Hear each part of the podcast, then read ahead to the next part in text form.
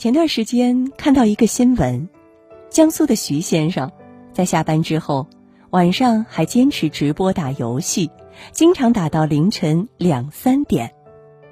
长期没有睡过一个好觉的他，在一次单位体检中发现尿检异常，但徐先生并没有重视，而是和往常一样继续熬夜做着直播，打着游戏，每天基本上能睡五小时左右。白天得上班，没时间直播，就只能晚上熬夜。但这样熬夜的后果就是他被诊断为恶性肾病及高血压，多次治疗也不见好转，让人唏嘘不已。在评论区有这样一条扎心的留言：长期熬夜打两份工，努力赚钱，然后再把钱给医院。是啊，我们牺牲自己的睡眠，透支自己的身体，加班熬夜，拼命赚钱，但到头来却不得不拿钱来换命，何苦呢？听过一句话：身体是革命的本钱，睡眠是身体活力的源泉，好好睡觉才是人生的头等大事。因为对身体最好的保养，就是保证每天的睡眠。而长期睡眠不足的人，身体也会出各种毛病，拿钱换命也就成了无奈之举。所以说啊，好好睡觉的人其实都是聪明人，因为他们明白好好睡觉就是在赚钱。世界正在惩罚不好好睡觉的人。目前，中国有超三亿人存在睡眠障碍，四分之三的人晚上十一点之后才能入睡。近三分之一的人在凌晨一点后才能进入梦乡，在过去的一年当中，人们的整体入睡时间延迟了两到三个小时，对睡眠问题的搜索量增长了百分之四十三。这是中国睡眠研究会发布的《二零二一年运动与睡眠白皮书》中的部分观点。诚然，生活在这个快节奏的社会中，大家都很忙。忙着赚钱，忙着养娃，忙着顾家，于是也只能在晚上把白天想做而没有做的事情找补回来，比如追剧、刷微博、打游戏等。明明已经很困了，却还是舍不得睡，因为对于大多数为了生活而奔波的人来说，只有晚上的时间才是真正属于自己的。他们熬的也不是夜，而是短暂的自由。可是你知道吗？熬夜虽然可以带来暂时的快感，但对身体的伤害却是从内到外全方位的。而这个世界也在狠狠的惩罚那些不好好睡觉、长时间熬夜的人。湖南长沙二十八岁的小伙熬夜打游戏，第二天醒来胸痛的厉害，被医生诊断为急性心肌梗死。三十一岁的中科院博士肖玉仲，在连续多次加班到深夜后晕倒在实验室，送医抢救无效死亡。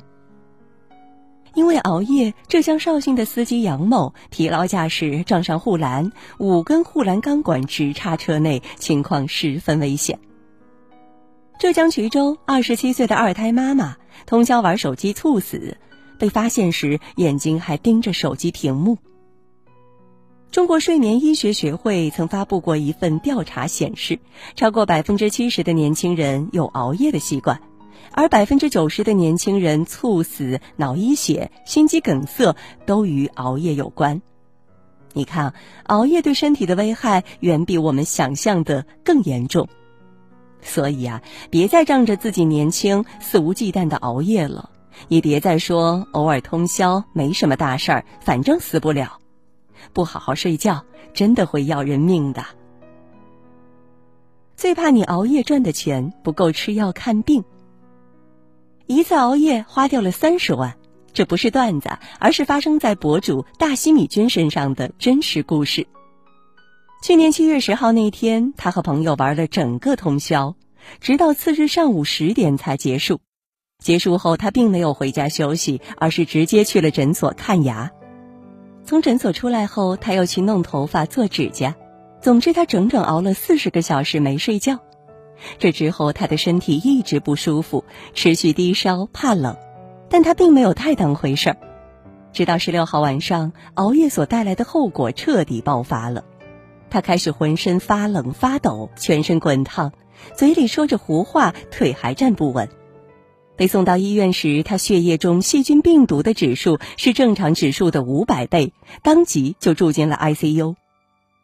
每天要抽八管血，全身贴满各项生命体征的标签儿，吃喝拉撒全部都在病床上解决，这就是他在 ICU 的日常。除了身体上的病痛，更让他感到痛心的是，生一场病住一次 ICU，钱瞬间就没了。他为自己算了一笔账：从 ICU 转到普通病房，从做手术到后续治疗，怎么着也得三十万。三十万对普通家庭来说，简直就是个天文数字，轻轻一击，整个家庭就散架了。可是这一切本来是可以避免的呀！如果我们好好睡觉，不熬夜，不通宵，身体其实也并没有那么脆弱。但我们总是等到疾病光临了，才意识到熬夜的危险、健康的可贵以及金钱的重要。就像网上那句很扎心的话。你熬夜赚来的钱只够医院两分钟的问诊费，你在酒桌上拼死拿下两百万的业绩，或许只能换来医院里的一张两百元的床位。人到中年，最怕的不是赚不到钱，而是你熬夜赚的钱根本就不够生一场病。毕竟身体一旦生了病，花钱就是个无底洞。所以还是想说，别再熬夜了，好好睡觉比什么都重要。要知道，身体才是我们革命的本钱。没有了健康的身体，一切都是空谈。而好好睡觉的人，不仅能把身体照顾好，还能省下生病住院的钱。好好睡觉就是在赚钱。看过一句话：人的一生有三分之一都是在睡眠中度过的。这三分之一过得好不好，很大程度上决定了人生的另外三分之二的样子。简言之，你的睡眠反映出你的真实生活状态。写到这里啊，我想分享一个自己的故事。有段时间，我经常失眠，晚上怎么也睡不着，清晨早早的就醒了。这样的状态让我的生活变得很差，工作也总是出错，感觉人生毫无快乐可言。记得有天，我又一次睁着眼睛熬到天亮，眼看着马上到上班的时间了，可我却一点也不想动弹。后来，我跟领导请了一上午的假，在迷迷糊糊中睡了一小会儿。等到我醒来的时候，我感到脑袋快要炸了，头疼的不行。我本来想直接去医院，但头疼加头晕让我一下子摔倒在地面，眼泪也不争气的掉了出来。就这样，我躺在冰冷的地板上默默哭泣，缓了好久，才勉强的站了起来。接下来，我请了一周的假来调整自己的状态，并在医生和药物的帮助下，慢慢治好了失眠。虽然在这个过程中花了很多钱，但最后能有一个好的睡眠，也算值了。日本作家渡边淳一曾说：“睡眠良好是一种真正的才能。”没有睡眠能力的话，人们就不能保持健康的身体，不能专心致志的工作。在真切的体会到失眠的痛苦后，我对这句话深表赞同。因为我们想要好好工作，想要努力赚钱，就要有一个好的睡眠。只有这样，我们才能永远以积极的状态来抵御生活的风雨，来赚取人生的底气。而人生最幸福的事，莫过于白天开心赚钱，晚上睡个好觉。对每个人来说，好好睡觉，并不只是一句简单的祝福，而是养精蓄锐的舒服事，是对自己最好的投资。当你做到了这些，你就会发现，好好睡觉，其实就是在赚钱。从现在起，好好睡觉。博尔泰说：“上帝为了补偿人间诸般烦恼事，给了我们希望和睡眠。但遗憾的是，好好睡觉已经成了成年人最稀缺的奢侈品。你有多久没好好睡觉了？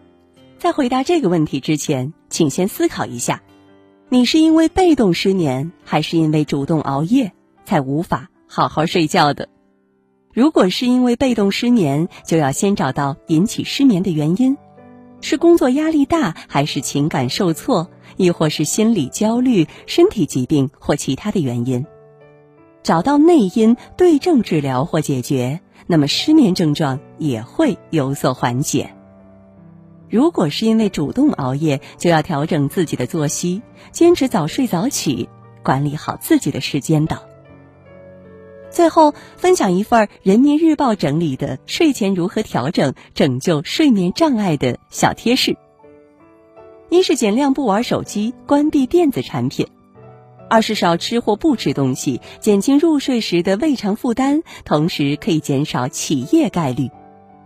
三是避免摄入刺激性食物，如咖啡、浓茶、巧克力等。四是不要用脑过度，提前给大脑一个放松和休息的缓冲时间段。五是避免情绪激动、过于兴奋和过于悲伤，都对睡眠不利。